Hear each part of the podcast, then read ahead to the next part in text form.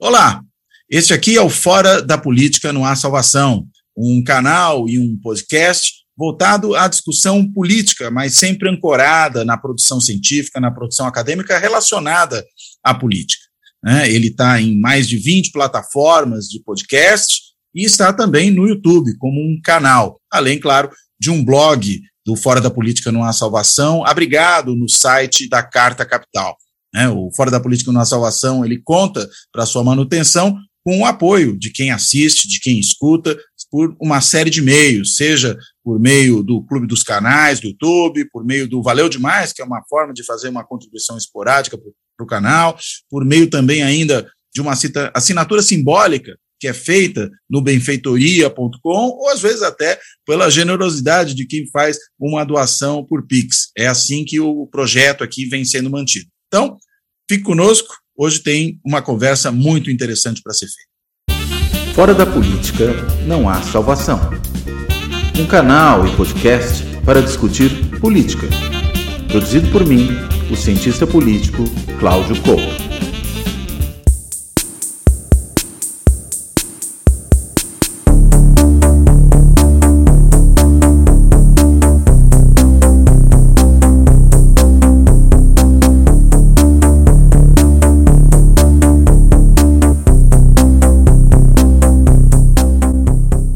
Nosso convidado de hoje é o professor Ricardo Galvão. O professor Ricardo Galvão, ele é professor aposentado do Instituto de Física da USP e foi diretor do INPE, o Instituto Nacional de Pesquisas Espaciais, né, que é, é responsável, dentre outras coisas, pelo importante monitoramento que se faz de imagens de satélite da, da, da questão do desmatamento no Brasil. E, aliás, foi justamente por conta desse tipo de trabalho, né, que o professor Ricardo Galvão deixou o INPE. Né, acabou eh, deixando insatisfeito o presidente da República, o presidente Jair Bolsonaro e muitos dos seus aliados, seus apoiadores, por conta de mostrar o quanto avançava de maneira muito acelerada o desmatamento da Amazônia né, e de outros biomas, não só da Amazônia, mas da Amazônia em particular. E esse, claro, é um problema grave, é um problema grave que afeta a questão ambiental não só no Brasil, né, afetando inclusive o nosso clima de uma maneira geral, afetando o, as chuvas no Brasil, afetando a própria agricultura, que supostamente seria um setor beneficiado pelo desmatamento da Amazônia, mas nós sabemos que tudo isso é muito mais complicado, né? E tudo isso deixou o governo insatisfeito. O ministro, então ministro do Meio Ambiente, Ricardo Salles, né, aquele da boiada, envolvido no contrabando de madeira, né, muito, muito irritado, com, com esses dados, e o presidente irritado também, e o fato é que, por conta disso tudo, o professor Ricardo Galvão acabou sendo demitido do INPE, por fazer o seu trabalho e por fazer o seu trabalho ancorado na ciência. E aí tem uma questão importante para a nossa discussão aqui, que é justamente qual é o papel da ciência junto à política, e de que maneira a ciência não só afeta a política, ou deveria muitas vezes afetar a política, e a política pública em particular, mas ela é também afetada pelo jogo político. Né? Há aí uma via eh, de mão dupla que precisa ser bem compreendida, e esse é um tema sobre o qual o professor Ricardo Galvão vem se debruçando já há um bom tempo. E é exatamente, inclusive, por esse tipo de coisa que o Ricardo Galvão é candidato nesse ano à Câmara dos Deputados é, pela rede sustentabilidade, trabalhando com esse tema, com a questão climática, a questão ambiental, com a questão da ciência como uma forma de formular melhor políticas públicas. Enfim, feito esse introito, né, eu quero agradecer ao professor Ricardo Galvão por topar essa conversa, dar a ele as boas-vindas aqui ao Fora da Política Não Há Salvação, uh, e vou começar com uma pergunta um pouco mais, digamos, circunstancial, mas importante para a gente dar aí o, o, o, início a essa nossa conversa. Uh, Ricardo, você poderia explicar um pouco de que maneira a sua saída do INPE naquele momento, por pressão do presidente Bolsonaro, ela ajuda a gente a entender a relação que esse governo atual tem com a questão da ciência, com o uso da ciência para as políticas públicas, né, e de que maneira esse governo, de modo geral, lida com o problema da ciência. Por favor. Bom, obrigado, Cláudio, por esse convite, por essa pergunta importante. Né? Ah, é claro que o presidente Bolsonaro, não só no, no embate que houve, mas em toda a sua carreira, sempre mostrou um certo desprezo pela ciência, questão ambiental. As pessoas que acompanham veem que, veem que ele é, é, sempre teve essa atitude, mas que nunca foi tão clara como no governo dele. Né? Ah, há poucos dias ele lançou o plano de governo para o próximo mandato, caso seja eleito, e repete as coisas que ele já tinha feito no plano anterior. Né? Ah, ah, quando ele fala em ciência e tecnologia, aliás, é interessante essa pessoa entrar no plano dele e simplesmente mandar buscar a palavra ciência, vai encontrar, eu acho que só duas ou três vezes ela é mencionada isoladamente. Eu, eu, quando eu fiz, vi várias citações, mas estava junto da palavra eficiência ou deficiência. Então, esse é o problema. É, então, a, a questão principal, o, o Cláudio, é que é, esse grupo, junto do presidente Bolsonaro, infelizmente, Cláudio, é bem pior que, inclusive, os militares que nós tivemos no regime militar. Porque eu não sei se te lembras no regime militar, um pouco mais novo que eu, talvez não mas eu convivi bem, porque eu estava na universidade, né? naquela época. Apesar de tudo que fez, fizeram os militares, havia entre eles um grupo nacionalista, preocupado em desenvolver uma ciência soberana no país. Né? Então, eles criaram o Fundo Nacional de Desenvolvimento Científico e Tecnológico, organizaram o sistema de pós-graduação, criado Eletrobras, Petrobras, o INPE foi criado naquela época, nosso querido INPE foi criado naquela época, né? Então, existia uma, um grupo de militares que, com todos os defeitos, tinha essa visão de uma ciência importante para o desenvolvimento do país, nessa via de mão dupla que mencionaste. Né? O governo Bolsonaro não tem. Toda a visão que ele tem de ciência é uma visão utilitarista. Se a pessoa entrar agora, por exemplo, no plano que ele está propondo, e que cita somente duas vezes ciência, cita as duas vezes ciência para dizer que é um fundamento para o desenvolvimento empresarial. Não fala no arcabouço científico, não fala na questão terrível das bolsas de pós-graduação, não fala na necessidade urgente que nós temos de ciência na formulação de políticas públicas voltadas a termos uma resiliência ao aquecimento global e assim por diante. Né? Então, ele tem uma mentalidade, e isso ficou bem claro, Cláudio, uh, nas manifestações dele e da, da caterva que o cerca, né? sempre que falam em política, uh, desculpe, sempre que falam uh, em ciência, eles falam a ciência quase uma mentalidade de hierarquia militar. Certo? Então, veja, por exemplo, o, quando o ministro de Marcos Pontes foi nomeado, na academia houve uma, um sentimento auspicioso, porque, vamos ver, ele é um, não só oficial da Força Aérea, mas for, engenheiro formado pelo ITA, foi um bom aluno do ITA, uh, astronauta formado pela NASA, quando ele foi da, da NASA para preparar para a NASA, ele esteve no INPE, foi treinado no INPE, né? Entra no ministério, o que, que ele faz? ele coloca 14 militares nas, nas funções principais do, do, ministério. Certo? E não é que eu seja contra militares, já trabalhei para militares, eu re, respeito muito deles. Né? O próprio INPE foi criado por um grande militar, o doutor Fernando de Mendonça, um homem que merece uma estátua em praça pública. Mas esses militares que estão agora, eles têm um pensamento hierárquico sobre a ciência. E a hierarquia militar não se coaduna com a ciência, porque sabe como é que é a ciência, o método científico, né? Nós contest, uh, uh, temos que contestar o que consideramos errado, usar o método científico, e isso o presidente Bolsonaro nunca aceitou, né? E a prova disso está a mentalidade. Hoje, nós vamos verificamos isso, Cláudio. Ele está hoje visitando São José dos Campos, certo? Vai dar uma aula sobre ciência e inovação, como se ele entendesse alguma coisa disso, mas vai dar essa aula sabe? no Parque Tecnológico, vai visitar o Centro de Previsão de Desastres Naturais, eu acho se não me engano, é Embraer, não vai visitar o INPE. Tá? O INPE, ele não, a, a principal instituição científica de São José dos Campos, ele não vai visitar. Numa demonstração clara do desprezo que ele tem pela ciência. É, Ricardo, quando você fala né, de uma visão uh, hierárquica com relação à ciência, o que, que, isso exatamente significa? Que a ciência, digamos, vou, vou, vou brincar um pouco com a ideia da hierarquia aqui, né? Está ali para cumprir ordens, mas significaria para a ciência cumprir ordens, obedecer uma hierarquia? Dizer o que eles acham que tem que dizer ou está a serviço de algum tipo de projeto? O que, que seria isso exatamente? Talvez as duas coisas, né?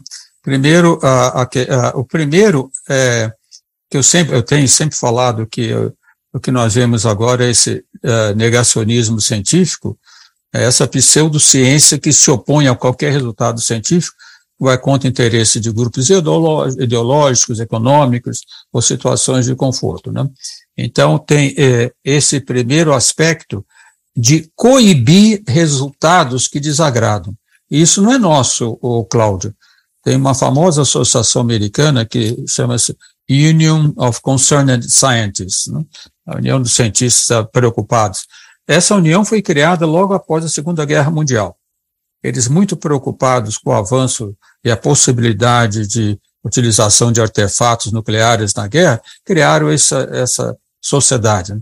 Até bonito que eles têm um boletim, tem um, um reloginho, tem um ponteiro que quanto mais se aproxima das meia-noite, mais perigoso está a, a, ocorrer uma guerra nuclear. Né? Mas eles fizeram, Cláudio, uh, em 2017, um, uma, uma enquete com 7 mil cientistas trabalhando em instituições importantes dos Estados Unidos, muito como Food and Drug Administration, a NOAA, etc. E a grande maioria desses cientistas nos Estados Unidos, nós estávamos então na administração Trump, disseram que se sentiram uh, pressionados para não divulgar resultados que contrariavam a chefia imediata.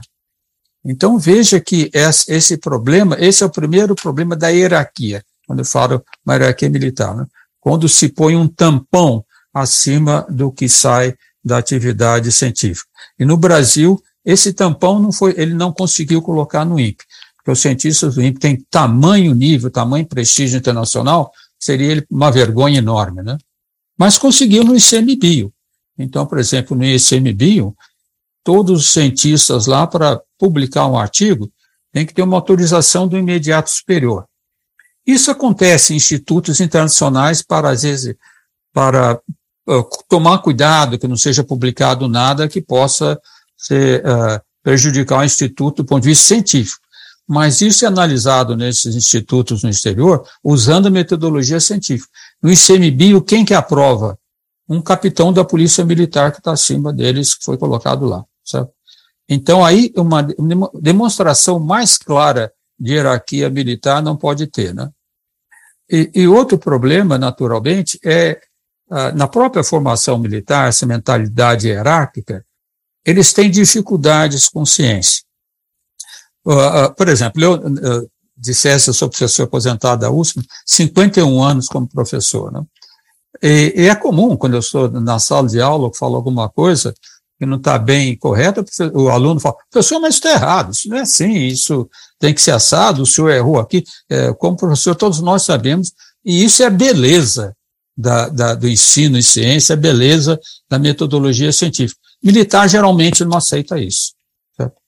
Militar geralmente não aceita. Uma das melhores escolas de engenharia do país é o ITA. Eu dei três cursos no ITA de pós-graduação, certo? E via que, às vezes, quem olhar o, o, o oficial, embora eles sejam muito bem formados, conversava comigo, eles se incomodavam com a maneira que eu tratava os alunos. É essa hierarquia que é muito profunda neles, entendo, é, própria formação militar é assim, mas que é ortogonal à metodologia científica. E isso atrapalha e se sente muito incomodados com essa coisa. Agora, você inclusive mencionou agora a, a questão da chamada pseudociência, né? E num artigo que você publicou numa revista italiana, Formic, você mencionou ali uma diferenciação que eu achei muito interessante, gostaria que você falasse um pouco disso, entre o que seria a pseudociência e o que seria, é, ou que seria melhor ainda, o negacionismo científico, né, relacionado, uhum. vamos lá, pseudociência dando spoiler aqui, é, e o que seria o obscurantismo. É, muitas vezes essas uhum. coisas parecem a mesma, né, e quando a gente olha particularmente para esse governo, para governos assemelhados, com essa relação que você está até descrevendo aqui com conhecimento científico, com a produção científica, com o ensino né, uhum. baseado na ciência e da própria ciência, Uh, parece que essas coisas estão sempre meio misturadas. Você podia desenvolver um pouco a ideia dessa distinção, que achei muito interessante. Ah, é, é, esse é um ponto bastante importante, Cláudio. Eu agradeço pela pergunta. Né?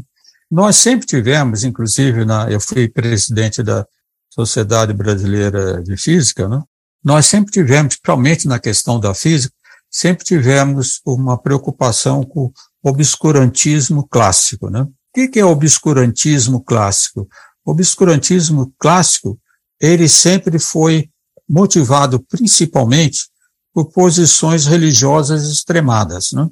não que não seja contra a religião de maneira nenhuma, mas o, o posicionamento religioso extremado em algum caso, né?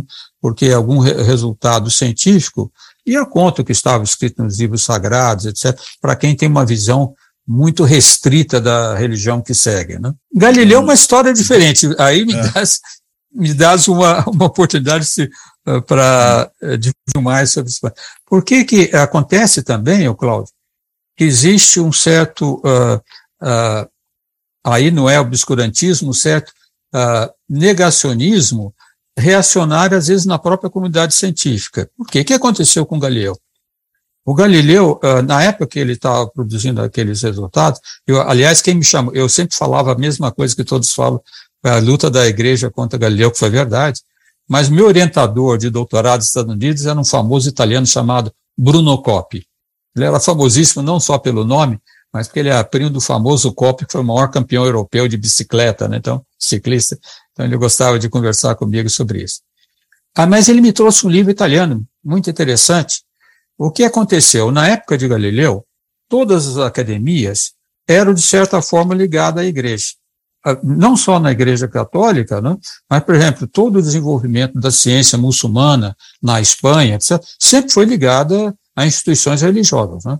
As primeiras universidades na Europa, que foram na Itália, 1100 e pouco, vieram de instituições religiosas. Então havia uma certa ligação com a comunidade da ciência, comunidade científica, com as instituições religiosas, na direção do que mencionasse, porque eles davam dinheiro até para realizar a pesquisa. Né? E o Galileu, ele, quando soube da. Ele ouviu uma descrição do que seria o telescópio feito por, pelo, um, um cientista holandês, não tinha nenhum desenho, só para descrição ele fez o seu próprio telescópio, né, e conseguiu imediatamente fazer aumento de 30 vezes. Né? Foi quando ele viu a Lua, viu os anéis de Júpiter, etc. Ele fez pelo menos umas cinco descobertas que, se fosse hoje em dia, ele teria ganho um prêmio Nobel por cada uma delas. Né? E, naturalmente, chegou à conclusão importante, que já usando os resultados de Kepler, né, que a Terra girava em torno do Sol, então mudando a visão que a igreja adotava. Interessante, não era uma visão religiosa, uma visão grega, né? A igreja adotava a tradicional. Aí eu sempre falei, a igreja culpou e tudo, mas tem uma carta interessante que eu recebi, uma carta de Galileu a Kepler. Ele diz: Meu caro amigo Kepler, o que, que você diz dessa academia de reacionários? Embora eu tenha convidado todos a vir e olhar o meu telescópio para mostrar as, as minhas conclusões, eles se recusaram a ver. Os próprios membros da academia se recusaram a ver, a olhar o telescópio de Galileu. Certo? E certamente a igreja, que já não gostava nada do que ele fazia, né, se consultou, aí tem umas cartas de consulta, a esses membros da academia que foram contra Galileu. Né. Então a história de Galileu é bastante complexa e mo mostra que, infelizmente, às vezes até na própria academia, há um certo recianorismo. Né? Bom, mas voltando, então, isso que eu coloco, o, o, o obscurantismo, eu coloco essa visão religiosa para não elongar muito. Né? O criacionismo o seria um exemplo disso? Desculpa, só para a gente imaginar uma, uma coisa, um exemplo. O criacionismo seria o exemplo do obscurantismo. O, o criacionismo é um, exemplo típico, né? porque uh, o criacionismo uh, não é que seja contra alguém pensar que Deus criou o universo, mas é formular isso como uma política, como uma, como uma, uma, uma teoria científica, que não é. Sabe? Que a teoria, toda essa teoria científica né, tem que ser falseável. Você tem que ter resultados que mostram como e une. Isso a pessoa pode acreditar ou não, mas não é uma, de forma nenhuma, teoria científica. Agora, o negacionismo de hoje não. Esse trabalho, eu acho que eu não sei se tiver o trabalho de um cientista sueco muito, muito bom, em 2018, que ele discute isso em detalhe, né? discute sobre três aspectos, sobre a teoria da relatividade, sobre a, a teoria da, da evolução e sobre meios ambientes. Ele escreve com muito detalhe. Isso é uma pseudociência intencional, certo? Então a pessoa, e principalmente agora com as redes sociais, que muita gente fala de fake news, eu coloco mais profundo que isso. Eles usam isso de uma forma ardilosa, né, para contrariar resultados que incomodam e trazê-los para, para, para o que eles querem que as pessoas acreditem. Que, infelizmente, vão ao encontro do que as pessoas querem acreditar. Né? Então, esse é um problema seríssimo. O exemplo mais sério disso, né, eu, eu já mencionei algumas palestras minhas, mas é o, o Olavo de Carvalho, né, que foi o, o grande guru do, do Bolsonaro. Eu, e quando eu era presidente da Sociedade Brasileira de Física, recebi uma mensagem de um aluno do Ceará. E isso foi 2016, 2017. Ele disse, professor, o que, que a Sociedade Brasileira de Física pensa sobre a afirmação do professor Olavo de Carvalho que Einstein estava errado, certo? E, e eu nunca tinha ouvido falar no, em Olavo de Carvalho. Mas ele me mandou o link, certo? porque ele disse: Eu tenho uma rede social que eu gosto de contra fake news em ciência, eu quero explicar isso. Cláudio, eu acessei o, a, o site e fiquei impressionado, porque o sujeito falava bem e era muito ardiloso. Então, é, vê a diferença, porque um obscurantista, ele diz, isso não é porque Deus criou, porque está na Bíblia. Ele não faz isso. Ele fala o seguinte, no final do século XIX, houveram dois americanos que fizeram um experimento para ver se a Terra roda em torno do Sol. E cita a publicação, Cláudio. E houve o, o, famoso Mike Somorley, que fiz, fizeram realmente experimento, mas não para saber se a Terra rodava em torno do Sol. Eles sabiam que a Terra rodava em torno do Sol. Eles sabiam, queriam saber se existia no mundo um meio que permeava o universo, chamado éter, onde as ondas de luz podiam se propagar. Esse era o objetivo. Né? E aí ele fala, eles fizeram experimento durante um ano e não observaram nada. Então, em vez de concluir o óbvio, que a Terra está parada, eles preferiram chamar um, um sujeito lá chamado Einstein que modificou a física. Tá? Então, você vê, isso não é obscurantismo. Isso ele está fazendo uma pseudociência intencional, certo? Para ir contra algumas coisas. E muito ardilosamente, porque ele coloca uma referência científica. Agora imagine um cidadão comum que pouco fez o ensino médio e nunca estudou. Ele acredita nisso. Ele fala, não, o sujeito falou não porque está na Bíblia dele. Ele falou porque tá, ele dá a referência, tem artigo científico, isso que é o perigoso. Por isso que eu chamo de pseudociência. Falei naquele artigo na italiano, aliás, a, a repórter que me convidou escreveu um livro belíssimo sobre isso. Se quiser, eu te mando uma cópia depois, PDF. Por favor, tenho todo o interesse mesmo. Né? É interessante, isso me lembrou muito aquela coisa dos sofistas, né? que lançavam mão ali de uma discussão é, pseudo-filosófica, vamos colocar assim, Exato. assim. Né? Às vezes eu gostava de brincar, é, falando do Olavo de Carvalho, que ele era uma espécie de subsofista, né? porque atuava exatamente dessa maneira, né? de criar confusão, é, em, numa argumentação com aparência de, de, de veracidade, com aparência uh, de fundamentação empírica, enfim, sendo que, na realidade, era muito frágil sobre, sobre esses aspectos. E me parece que a gente teve aqui na, no Brasil, durante o período da pandemia, é, isso muito mobilizado para toda a discussão em torno da cloroquina, em torno da questão das vacinas, inclusive com certas autoridades científicas é, que eram levadas ali pelo presidente, por alguns dos seus apoiadores, para justificar aquilo que ele dizia, né? Aquele chamado comitê da, da saúde foi um exemplo disso, né?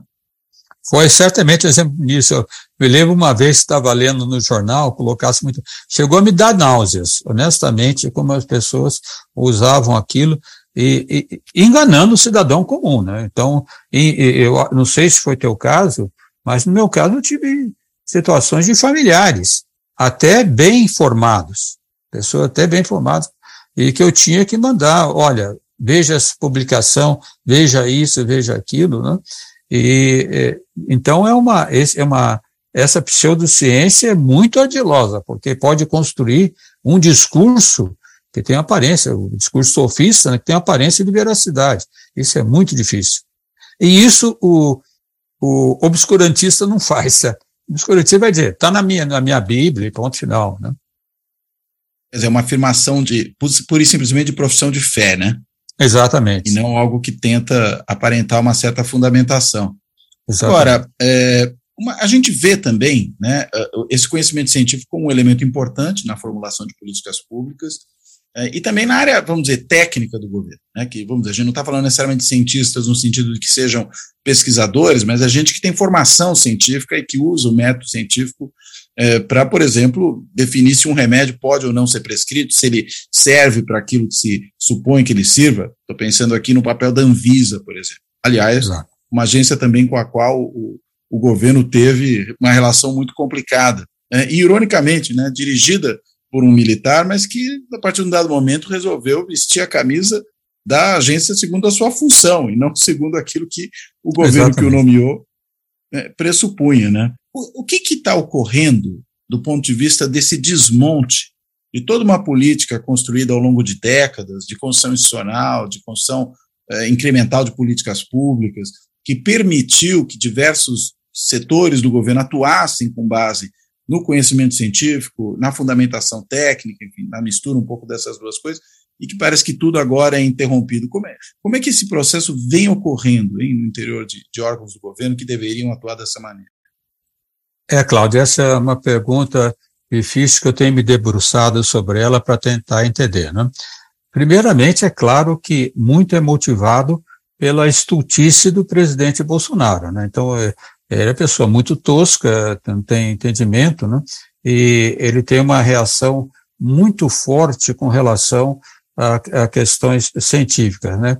Dá um, um, uh, um, exemplo do que às vezes ocorre uh, na mentalidade uh, de alguns militares. Não no, eu não detesto generalizar, porque, como eu disse, tem muitos que eu admiro, ainda admiro o Rinaldo Santos, que eu tenho altíssima estima e respeito pela sua defesa da ciência até.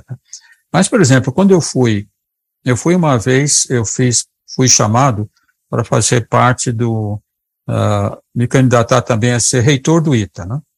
E aí eles eh, nomearam, escolheram os três, fizeram uma lista tríplice, e eu tive que ir a Brasília uh, conversar com o comandante da, da, Força Aérea, comandante da Aeronáutica. Estavam alguns brigadeiros lá conversando, e um deles falou assim, olha, eu tenho um, um amigo que, uh, aliás, eu tenho um irmão formado no ITA, muito inteligente, etc., vou evitar todos os nomes, né? E que faz pesquisa. Ele formou-se no ITA, ele faz pesquisa, trabalha em pesquisa, é muito reconhecido. Mas para que, que serve isso? Ele é oficial da aeronáutica, por que, que não está voando? Eu me irrito com essas coisas, ele falou, tá vendo? Então, é, é, é essa visão bastante utilitarista algumas vezes dessas pessoas. Mas no caso do, do presidente Bolsonaro, né, o assunto é mais profundo. É até difícil de entender se tem algum desvio mental, alguma coisa, porque não é possível. Né? O, o, o ataque que fez às instituições científicas não teve. Vou dar o último exemplo que nós tivemos aqui, as urnas eletrônicas. Né? Esse é exemplo claro da pseudo, uh, da pseudociência do negacionismo. Né? Dizer que as urnas eletrônicas não têm precisão, podem ser fraudadas e tudo mais. Né? Veja, Cláudio, porque, aliás, no começo do, de, do mês passado, eu tive no lançamento do livro aqui, uma grande uh, jornalista aqui do sindicato, escreveu o, o livro uh, Tudo o que queria saber sobre a urna eletrônica. Como é que foi criada a urna eletrônica? Quem, fundou, quem, quem criou, quem que trabalhou por ela?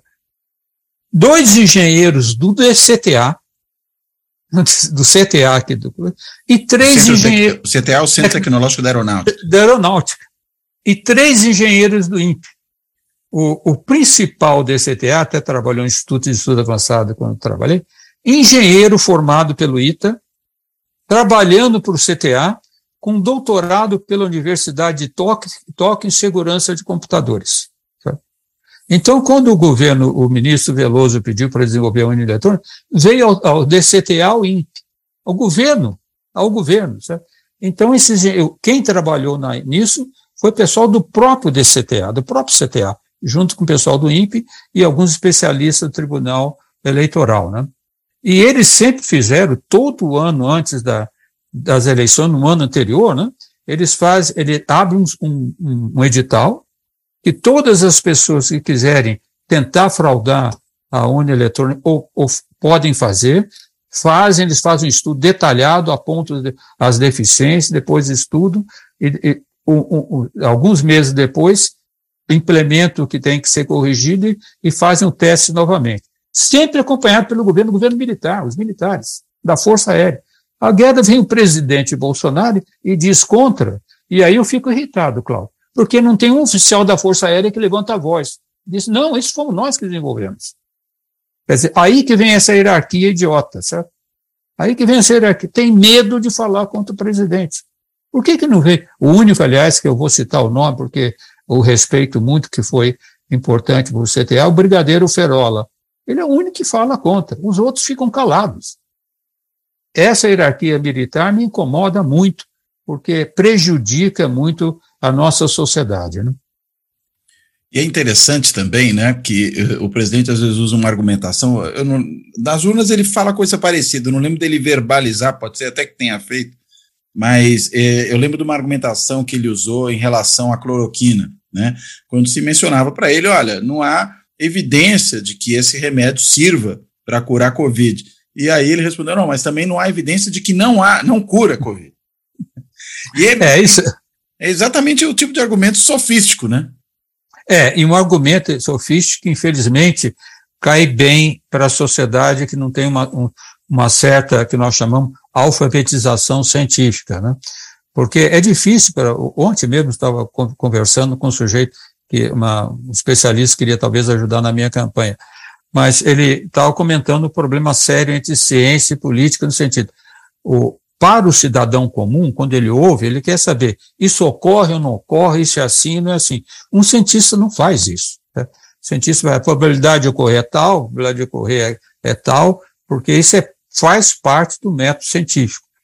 E isso, é, infelizmente, o Cláudio, é explorado também na questão do aquecimento global do meio ambiente. Certo? a pessoa lê o relatório do IPCC e fala, probabilidade de ocorrer isso é tanto, e isso é explorado, infelizmente, até por uh, colegas reacionários da academia, uh, é, é, é, explorado junto à sociedade e vai ao encontro que o cidadão não muito escolado quer acreditar. Né? Ele quer, quer dizer que, olha, isso, a cloroquina funciona ou não funciona, e o, o presidente Bolsonaro explora isso, fala, ah, os cientistas não disseram que não funciona, ponto final. Mas disseram, né? o problema é esse, e ainda tem todos os efeitos colaterais, e eu acho que eh, você colocou muito bem, né? Essa questão que, inclusive, é bem mais próxima das coisas que você tem trabalhado, né? Do aquecimento global, é, é o mesmo tipo de discurso, né? De que as é evidências tipo não seriam suficientes, de que, na verdade, há dúvidas, há evidências hum. em sentido contrário. Vai muito e ele usa, do, né? ele usa isso de uma forma bastante edilhosa, porque é uma o preocupação. você disse. É, é, porque é uma preocupação que nós estamos tendo agora no plano de governo que ele apresentou, né? Olha o que, que ele diz. Ele diz que queimadas, né? Depende muito da metodologia de como eles são levantados. Olha o que ele fala, certo? Então, por isso, é preciso uh, coordenar a divulgação desses dados, uh, como esses dados vão ser tratados, e aí, o que, que ele faz? Ele propõe colocar isso sobre o Sensipan, né, que é uma instituição do governo de monitoramento da Amazônia. Uma instituição do governo de monitoramento da Amazônia que faz até um bom serviço, os militares, para controle das fronteiras. Mas não é uma instituição para eh, levantar desmatamento, queimada, eles não fazem nada disso. E nunca fizeram. E não tem a competência científica que o INPE tem. É, então ele usa desse argumento sofismático, dizendo, não, uh, tem uh, uh, dúvidas sobre metodologia, né? e com isso ele claramente no programa dele de governo, ele está, se a pessoa lê nas entrelinhas, propósito é fechar o INPE. pelo que ele coloca lá, certamente é fechar o INPE. Aliás, é, é um governo que, enfim, tem dado muito pouca importância para certas áreas, né? A área Exato. de cultura, a gente vê isso muito nitidamente. Aliás, você mencionou é, a, a questão de um policial militar, né, que ocupava um cargo importante é, no, no ICMBio, né? É, no ICMBio, desculpa. No ICMBio, né, inclusive... Também no IBAMA, mas no ICMBio também. Nos dois, né?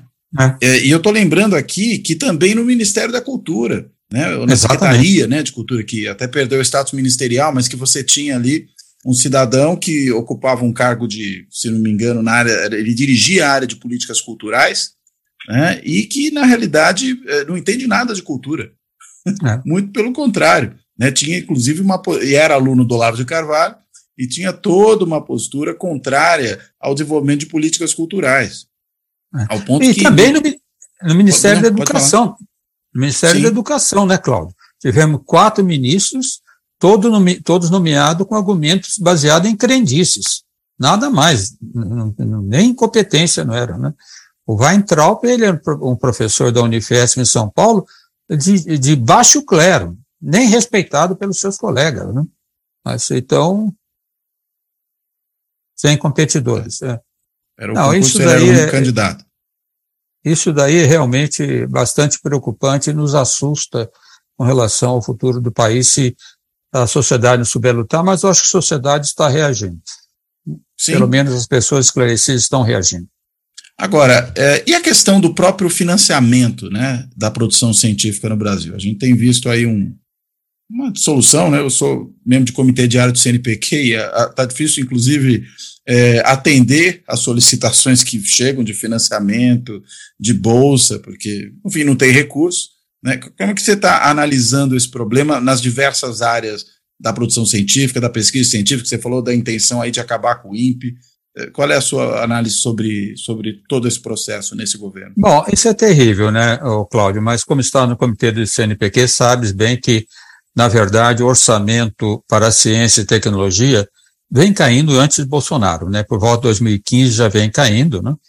Uh, na, no governo Dilma tivemos um, uma subida, mas mais por conta do programa Ciência Sem Fronteiras, né? Não por conta de recursos colocados para aumentar a nossa infraestrutura científica de pesquisa, né?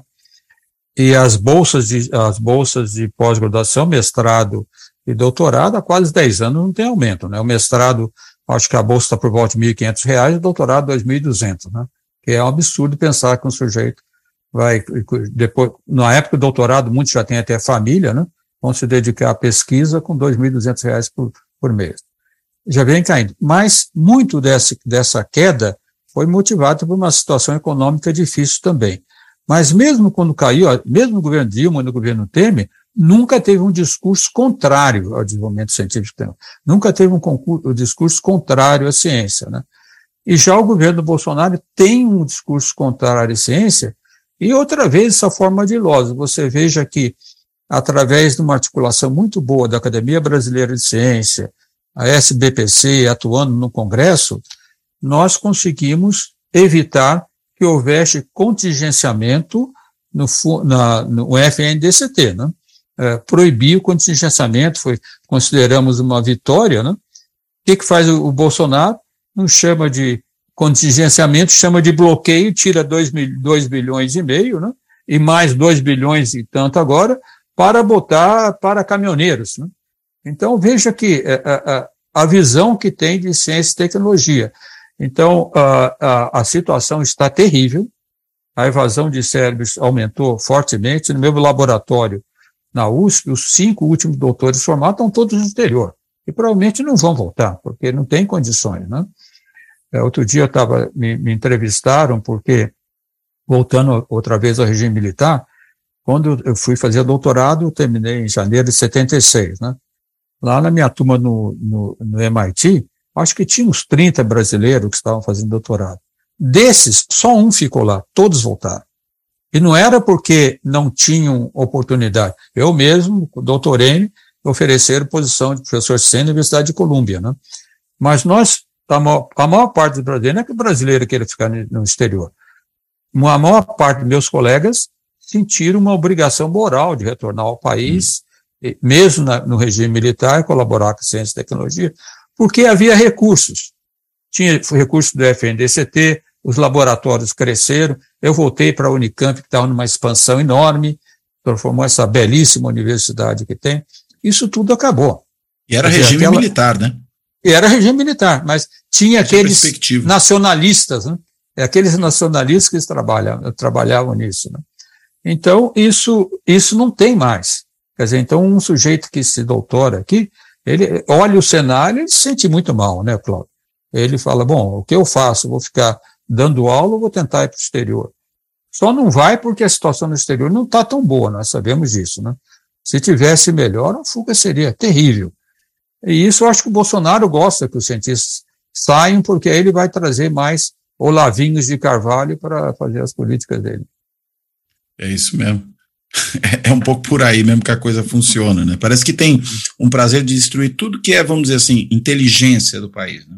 Ele Exato. vê a inteligência como, como inimiga. Me lembra aquela, aquele é, membro do, da Falange, né, durante a Guerra Civil Espanhola, que entrou na Universidade de Salamanca e, e falou: Viva a morte, abaixo a inteligência, né, contra o reitor da universidade, acho que era o Unamuno, naquele Unamuno, momento, é. teve essa, uh, esse dito. E a gente parece que vive um, um governo que opera muito parecido com isso, né, que acho que vale para a ciência, vale para a cultura, para as artes, né, para as é. mais diversas áreas. E até o ponto do presidente negar, aí, claro, por razões de interesse muito imediatos, e, e todo, Todo candidato faz isso um pouco, acho que só que esse governo leva isso ao paroxismo, negar, por exemplo, o resultado das pesquisas eleitorais, né? Exatamente. da estatística também.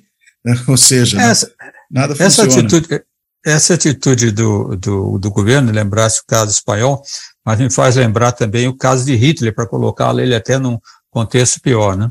Quando Hitler começou uh, a, a, a perseguir os judeus, né? o famoso físico Planck, que foi o responsável pelo, pela descoberta da mecânica quântica, né, foi a Hitler. E pedi, foi a Hitler, ele não era judeu, mas foi a Hitler, tentar interferir em favor dos cientistas judeus, de Max Planck. Foi, uh, dar o nome do Instituto Max Planck, foi a Hitler, e disse que se ele continuasse com aquela política de expulsar cientistas judeus, a ciência alemã uh, ia ser muito prejudicada. A resposta de Hitler falou: não tem problema que nós que nós fiquemos os próximos cinco anos que a ciência alemã sofra, mas não vamos mudar a nossa política para o país. O Bolsonaro ter, talvez seja um colega, um seguidor de, de Hitler, não sei se ele leu isso, mas ele deve falar, não tem problema, se todos os cientistas do INPE, CNB e do IBAMA forem embora, nós continuamos com os nossos militares ocupando os lugares aí e fazendo nossa guerrinha pessoal. Questão interessante. Você recebeu 2020 logo depois da sua saída do INPE, né? Você foi reconhecido pela revista Nature, né, que é um dos principais periódicos científicos do, do mundo. É, você ficou entre os 10 cientistas mais influentes do mundo, né, considerado naquele momento. Qual é a importância que você enxergou desse, desse reconhecimento para essa situação política que a ciência brasileira vive? Por favor, Ricardo. Olha, o reconhecimento, é, é, esse reconhecimento teve uma repercussão enorme. Né? Eu mesmo não esperava isso. Uh, eu estava na Universidade de Colômbia, numa uma reunião lá, quando veio, o pessoal da Nature disse que viriam falar comigo, tirar retratos, e até pensei que era sobre a questão da Amazônia, né? E, e aí que eles disseram explicitamente, falaram, professor, essa questão do negacionismo está se espalhando por, por muitos lugares do país, por muitos governos de extrema direita e reacionários. Mencionaram explicitamente o Trump, era um americano, mas mencionou, mencionou explicitamente o Trump, mas também está ocorrendo na Europa, ele falou. Né? E a, na Hungria, a, o Orbán persegue as universidades, o Erdogan na Turquia também. Exatamente. E ele diz que uh, todo o nosso corpo editorial está muito preocupado com a situação, né? mas não vimos uma, uma resposta tão contundente como a do senhor contra essa situação. Certo? E aí realmente eu fiquei, uh, uh, vamos dizer, emocionado com, com a razão, né, por eles escolher. Então eles disseram, então aí que eles disseram, o, o senhor não se incomodaria de colocar na lista dos dez cientistas mais influentes por essa razão, porque foi uma voz em defesa da ciência está atraindo muita atração internacional. Isso continuou, né? Eu, tô, eu tive agora na reunião da SBPC em Brasília, hora que passaram mais de três anos que eu tive embate com o Bolsonaro. Eu fiquei surpreso, Cláudio, porque eu fui procurado por pelo menos 100 alunos que estavam na reunião da SBPC pedindo para tirar retrato comigo, dizendo professora, a defesa pela ciência. Então, isso nos traz uma certa esperança, Cláudio. E apesar da situação que nós estamos passando, a sociedade está reagindo. A ciência não se calará frente a esses ataques, certamente. Agora, é interessante que esse episódio na Nature, pelo que você acabou de falar, Ricardo, mostra também que a gente tem uh, um olhar para o Brasil nesse momento, que é um olhar de preocupação, né? No caso Imenso. da Amazônia, muito, muito claramente, isso tem sido repetido. A gente vê agora, inclusive, declarações, chegou até vir do Departamento de Estado americano sobre a ameaça às eleições, mas também sobre a questão do conhecimento científico, né?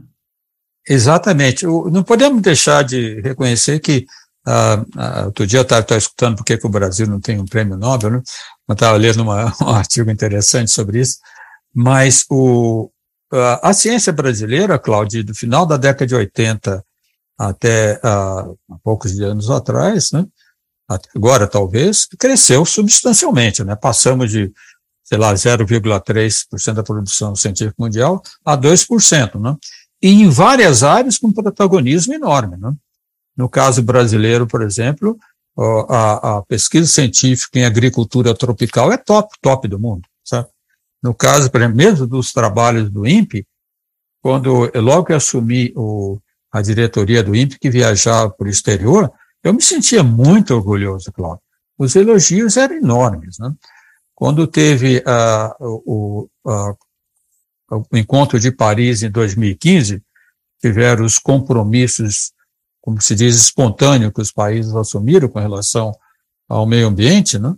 Logo depois, eh, três pesquisadores, três ou quatro pesquisadores, mais dois que eu conheço, uma da Universidade de Harvard e outro de, da Universidade de Columbia, publicaram um artigo em 2015, né, dizendo que para implantar todas a, a, a, os compromissos com relação à proteção às florestas, o mundo devia seguir o exemplo brasileiro.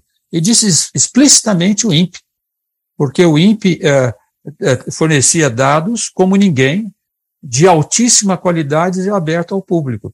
E é, de satélites. Né? Eles falam, embora a Austrália e a Índia também monitorem florestas com satélites, não com a qualidade e com a abertura que o, que, que o Brasil faz. Né? Então, esse protagonismo era reconhecido. Então, a Amazônia não é só preocupada para a questão do aquecimento global, mas o exemplo que o Brasil dá. A série de desmatamento da Amazônia do, do, do PRODES desde 1988 até agora é reconhecidamente a melhor série temporal de monitoramento de desmatamento de florestas tropicais. Então, o Brasil tinha esse protagonismo e espero que possa recuperar quando tiver uma mudança de governo. Né? Aliás, você mencionou a questão da, da pesquisa é, relacionada à agricultura tropical, né? A gente tem uma referência importante né, no governo que é a Embrapa e que também pesquisa, é, e é decisiva, né, para esse desenvolvimento agrícola que a gente tem no Brasil. É, e um governo com muitos vínculos com o, o agronegócio. A Embrapa, pelo menos, tem sido preservada desse desmonte ou ela também tem sofrido? ela tem sido preservada de certa forma. Né? A Embrapa tem, primeiro, um nome uh, espetacular que é responsável por toda a técnica de uh, incorporação de nitrogênio ao solo com plantio de leguminosas, que é a nossa pesquisadora Joana Doberheimer, né, que já faleceu, mas que foi importantíssima e é o exemplo característico, um dos exemplos que eu dou quando me pergunta a importância da ciência para a sociedade. O exemplo da, da, da Joana Doberheimer é importantíssimo, né? E tem outro exemplo que eu gosto de citar, um grande amigo, o professor Silvio Crestana, da Embrapa de São Carlos, ele foi presidente da Embrapa, mas desenvolveu uma quantidade enorme de equipamentos para monitoramento do solo, umidade, etc. Então, a Embrapa é um exemplo, e muito do agronegócio brasileiro, porque eu não, eu não, de maneira nenhuma, eu crucifico todo o agronegócio. Tem muita coisa de desenvolvimento que é fronteira, né? O, a, as, as, os artigos científicos publicados em agricultura no Brasil são muito citados. E muito do agronegócio, muitos seguem, não todos, muitos seguem. Mas tem maus exemplos. Eu já vou dizer o nome, porque eu não gosto de. O, o, o Evaristo Miranda, que é um pesquisador da Embrapa em, em, em Campinas, né? que é pago pelos ruralistas para falar contra o aquecimento global. Né?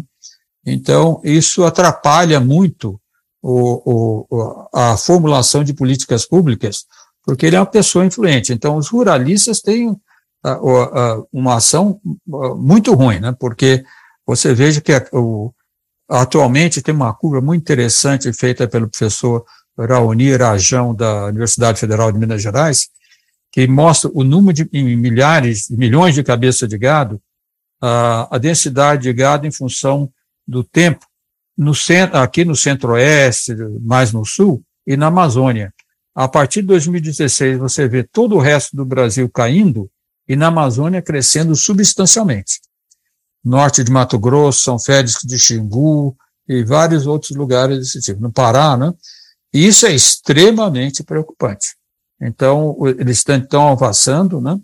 No, no passado, na Amazônia, o gado entrava porque eles, o, o, principal desmatamento, a razão era a grilagem, né? tirar árvores de, de, de, uh, de reservas públicas, né? Ah, se diz áreas não destinadas, melhor o termo, né? desmatava e botava o gado lá para dizer que estava ocupando. Né? Mas agora não, tem um avanço substancial da criação de gado para a Amazônia, e isso vai afetar violentamente a reputação brasileira. Se o próximo governo não tomar cuidado, vai afetar até nossas exportações.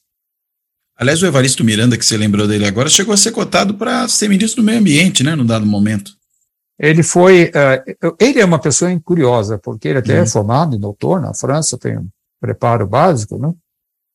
Mas ele sempre procurou se associar aos governos. Até o Lula o ouviu, né? Quando houve uh, no governo Blairo Mágico, o governo Blairo Mágico reagiu contra os dados do INPE que mostravam o desmatamento na, em, no Mato Grosso, ele, o Lula ouviu o Evaristo de Miranda, né? Que ele é uma pessoa os ruralistas têm grande poder no país. Né? E, e, na política esse poder sempre é respeitado. Né? Mas ele, ele sempre teve uma, uma força muito grande, uma política muito forte, de tirar do INPE o, o monitoramento da Amazônia. Sempre ele lutou para tirar, retirar isso do INPE, certo? de uma forma terrível. Para a Embrapa ou para um órgão do governo. Certo? Ele queria, sempre quis tirar do. E quando o Bolsonaro assumiu, e aí eu tive contato com pessoas que estavam, assumiu não, foi eleito, pessoas que trabalhavam na, nas equipes de transição nos dois meses, né? o, o, o Bolsonaro o convidou a ser ministro, ministro do Meio Ambiente. Ele que não aceitou indicou o Ricardo Salles. Então, Ricardo Salles é a indicação dele. Né? Boa vez você falou assim, de levar o monitoramento para outro órgão do governo, uma tentativa até do Ricardo Salles de adquirir um sistema próprio né, de, de monitoramento que é, acabou é, sendo obstaculizado pelo Ministério Público. Né? É, comprado a empresa Planet. E que não vingou, é, né? Graças a Deus não vingou, porque quando, quando eu tive um embate lá com, com o Bolsonaro, depois teve uma.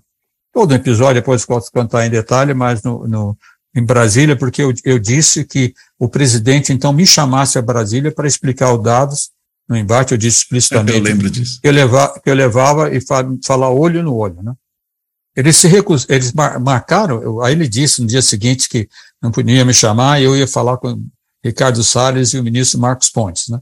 Marcaram uma data, mas três dias antes de ir, disseram que para eu não ir, mandasse só os especialistas.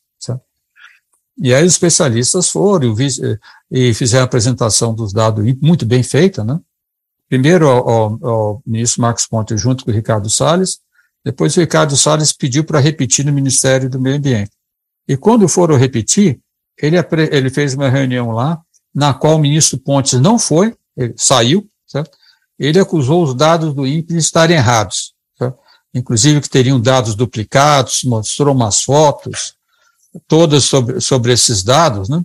E aquilo me indignou um pouco, porque os nossos os dados do INPE não só são verificados, comparados, como se faz em ciências, não são só os nossos, mas tem uma comparação constante com dados da NASA, da uhum. Universidade de Maryland. Temos um, um, um acordo com ele, falou, poxa, mas que é isso? Que dados são esses? que nós tivéssemos tínhamos dado a mesma área duas vezes. Né? Aí mandei ao ministro Marcos Pontes uma solicitação por ofício, três vezes, que pedisse ao Ministério do Meio Ambiente fornecesse que os dados eram esses que da onde sairiam, saíam, para ver se nós tínhamos dado errado em ciência, normal acontecer isso. Claro. Não veio nada. Aí, quando eu tive a discussão com o Ricardo Salles no G1, com a Renata Lopretti, depois da, da discussão, tivemos uma conversa quase uma hora, e, aliás, foi antes até da discussão, da, da coisa, na introdução ficamos conversando, eu disse, ministro, eu mandei ofício para o ministro do Ciência e Tecnologia pedindo que o senhor fornecesse esses dados para nós compararmos com o do, do INPE. O senhor não recebeu o ofício? Eu falei, não recebi mas uh, você sabe que eu não poderia mandar esse dado para você. Falei, por que, ministro? Ah, porque foi feito gratuitamente para nós, pela empresa Planet, para a, a demonstração dos seus serviços. Um funcionário público, Cláudio. Não pode isso. Ataca uma instituição pública pegando uh, dados de uma empresa da, que quer ser, que vender esse negócio para ele.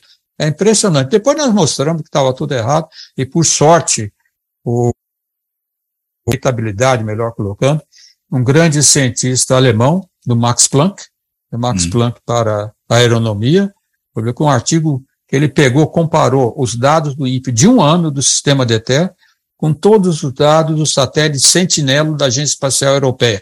Todos comprovados, todos verificados. Então você vê o problema, por que, que ele, o INPE incomoda tanto a, governos como Bolsonaro? Porque é independente. É claro que na hora que o ministro Marcos Pontes falar, uh, não Marcos Pontes, o Ricardo Salles, se o desministro se fosse, comprasse de uma empresa, a empresa ia dar os dados que ele queria, acabou-se. Não teria independência. Muito bom. Quer dizer, muito bom não, né? Não a história. muito boa a explicação. A história é terrível, que, né? É, é, pelo menos aprendamos um pouco, né, Cláudia, com, com isso para o futuro. Ótimo. Ricardo, muitíssimo obrigado por essa conversa. Eu, eu Obrigado, quero. Claudio, pela oportunidade. É, eu, não, vou te devolver a palavra, é, não só para você fazer aí as suas considerações finais, mas antes disso, ainda, se você é, achar que tem algum ponto que a gente possa não ter tratado, que você possa, enfim, é, abordar esse ponto, mas por favor. Bom, muito obrigado, Cláudio. O, o único ponto que eu tenho a dar é a mensagem que eu dou ah, no final de todas as palestras agora, em função de nós estarmos nos aproximando das eleições. Não? É claro que ah, todo mundo, nós temos uma grande diversidade de ideologias políticas, diferentes partidos, e isso faz parte da civilidade democrática que devemos respeitar. Né? Mas nenhum, eu tenho dito, nenhum eleitor uh, brasileiro está justificado se votar em candidatos que são negacionistas, que trabalham contra a ciência, contra a educação e contra o desenvolvimento socialmente justo do país. Tá? Se tiver um candidato do teu partido que pense assim, não votes nele. Sabe? É essa a mensagem que eu tenho dado, tenho pedido, é, e sem nenhuma ideologia partidária nesse caso. Aqui, agradecendo primeiramente ao Ricardo Galvão por essa conversa tremendamente esclarecedora, importante para a gente entender como é que é, o conhecimento científico é importante para a política e é importante especificamente para as políticas públicas e como ao contrário disso, né, o negacionismo científico e também o obscurantismo são, são trágicos né, para o funcionamento da democracia e, consequentemente, dos governos democráticos. Quero agradecer muito ao Ricardo e quero, como eu sempre faço aqui no final, é, agradecer a quem acompanha o Fora da Política Não Há Salvação no canal do YouTube, o escuta nos mais de 20 podcasts, 20 plataformas de podcast em que ele está disponível. E, claro, especialmente ainda agradecer a todos que têm apoiado o projeto do Fora da Política Não Há Salvação, seja por meio do Clube dos Canais do, do YouTube, por meio do Valeu Demais, lá que permite uma contribuição esporádica também no YouTube, por quem virou ali assinante simbólico no benfeitoria.com ou até faz lá um pix né, para o contato arroba fora da política não há salvação.info como uma forma de contribuição aqui para o projeto. Então, dito tudo isso, eu termino por aqui. Até a próxima. Um abraço. Até a próxima.